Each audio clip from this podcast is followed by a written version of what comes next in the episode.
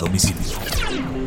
Un 17 de julio del año de 1975 se separa uno de los Beatles. Se concluye el divorcio de Ringo Starr con su esposa Maureen Cox. El divorcio finaliza en Londres. Tiempo después, en el año de 1981, seis años después, Ringo Starr se casa con la actriz Barbara Bach, que había conocido en la grabación de la película Caveman. Barbara había sido una de las chicas Bombs que hizo parte de una de las famosas películas de la era de Roger Moore. Este fue un flashback de Roca a domicilio.